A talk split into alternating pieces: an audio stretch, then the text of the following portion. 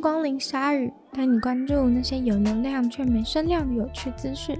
用十分钟的零碎时间，一起跟上这个永远跟不上的世界。知名浏览器 Firefox 的公司 Mozilla 最近正在呼吁美国政府，希望他们可以尽快恢复网络中立相关的条款，因为那些条款在川普执政的时期被取消了。在一封写给政府的信当中，除了 Mozilla 以外，还有提供安全系统的公司 ADT、Dropbox，类似台湾 Acupass 的活动票务网站 Eventbrite、论坛 Reddit 跟影片分享网站 Vimeo，还有维基百科，也都加入了这次对网络中立性的呼吁。网络中立性的概念是要求网际网络的提供者，不能偏袒或是扼杀依附于自己的服务或网站，也就是说，提供网络的人不可以差别待遇不同的 App 或是不同的手机等等。举例来说，像是葡萄牙的某家网络提供者，他们卖网络的方式就是，如果你想要使用通讯软体，像是 WhatsApp 或是 Skype 的话呢，就针对这个的部分收你四点九九欧元。如果你想要使用社群类的，像是 IG、Facebook，那就再收你四点九九欧。想看影片吗？再收你四点九九欧。想听音乐、看 email 用云端，每个项目都收你四点九九欧。听起来是不是很黑心？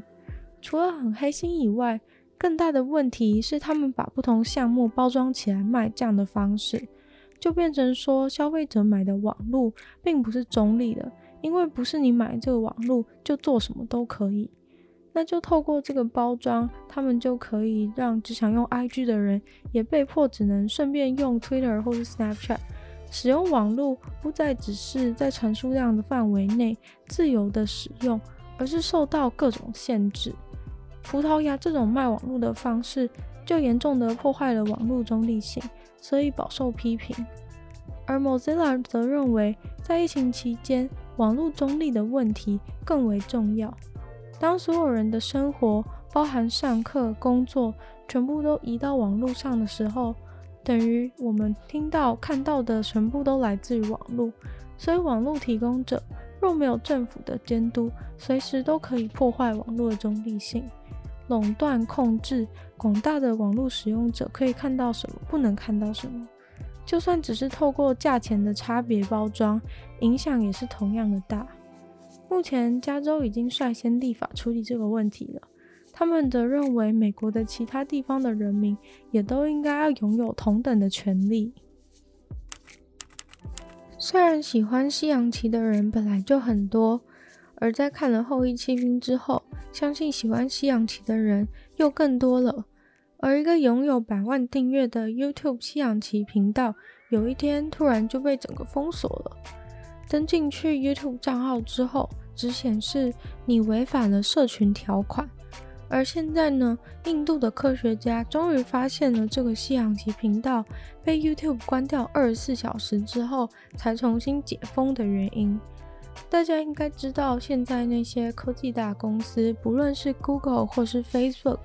都用强大的 AI 在管控平台上的内容，像是之前只要在 YouTube 上面留言“五叉肺炎”的话，也是会留完直接被消失，因为“五叉肺炎”的相关内容都会被认为是仇恨言论而被处理掉。不过这次这个下棋频道感觉也是蛮冤枉的，下个棋而已，哪来那么多仇恨言论？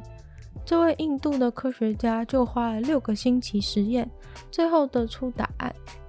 这位印度科学家他蛮特别的，他本身就是一个超强的棋手，同时也是机器学习的博士。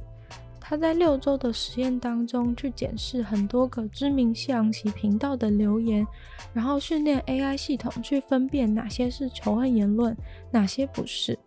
结果在所有的西洋棋留言当中，有一趴。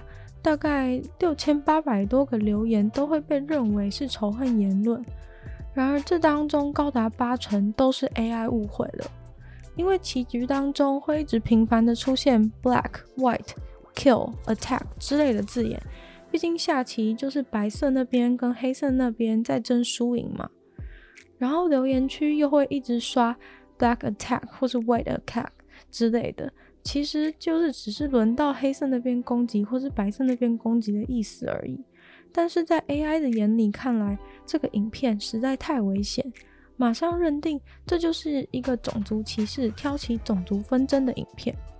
没想到，一群认真研究西洋棋的人就这样被认为是种族歧视者，这算是一个 AI 错误判定很好的案例。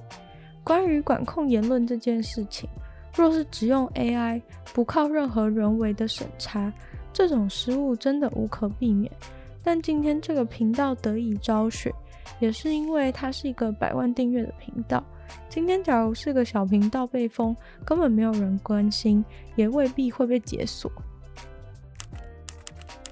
小明买了一打鸡蛋，回家吃掉两个，请问还剩下多少个呢？各位读过国小的朋友们，应该都回答得出来吧？那如果是口罩呢？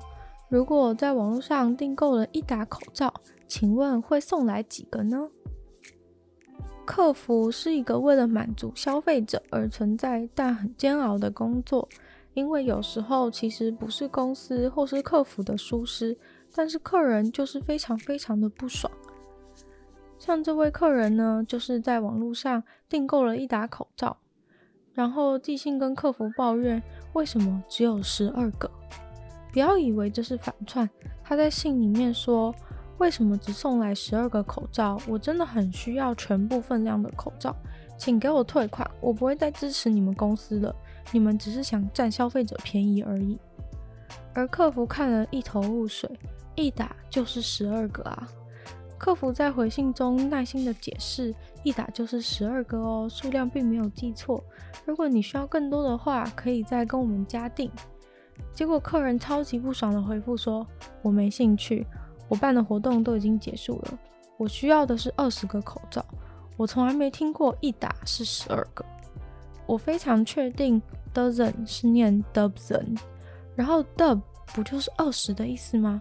所以 dozen 当然是二十个啊！整个网络世界都陷入了数学和英文语言的泥淖。其实客人所说的单位 dub dub。一般是用在大麻的包装上面，dub 的确是二十，但 dozen 明显就是十二，并没有 dubzen 这个字。而且不要让全世界都知道你很常买大麻好吗？不过这家公司也很有创意的发起了 dubzen 特卖，只要输入这个不存在的词，但是存在的优惠码 dubzen，就可以获得二十趴减免，也就是八折哦，是不是很幽默？加州的游乐园正在蠢蠢欲动，准备要重新开幕了。他们希望最好是可以在下个月顺利回归。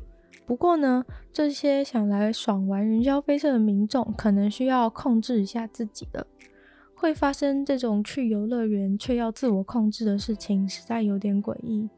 而原因是因为加州政府认为，如果大家要重新开游乐园的话，就必须要大家都负责任一点。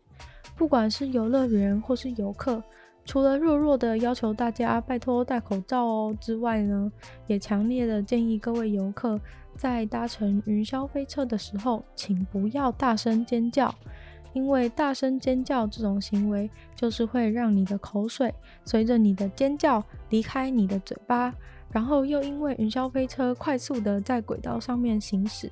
所以会导致后面的乘客都会吃到你往后飘的口水，所以不能尖叫这件事情是很重要的。当然，除了不能尖叫之外，也请不要大声的唱歌，座位也不能坐得太靠近。情侣共同搭乘也别想坐在隔壁手牵手，没有这种事。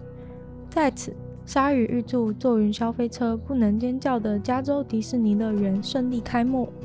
今天的鲨鱼就到这边结束了。今天选的新闻好像都有点好笑，有可能是今天正好就想要给大家一些欢乐。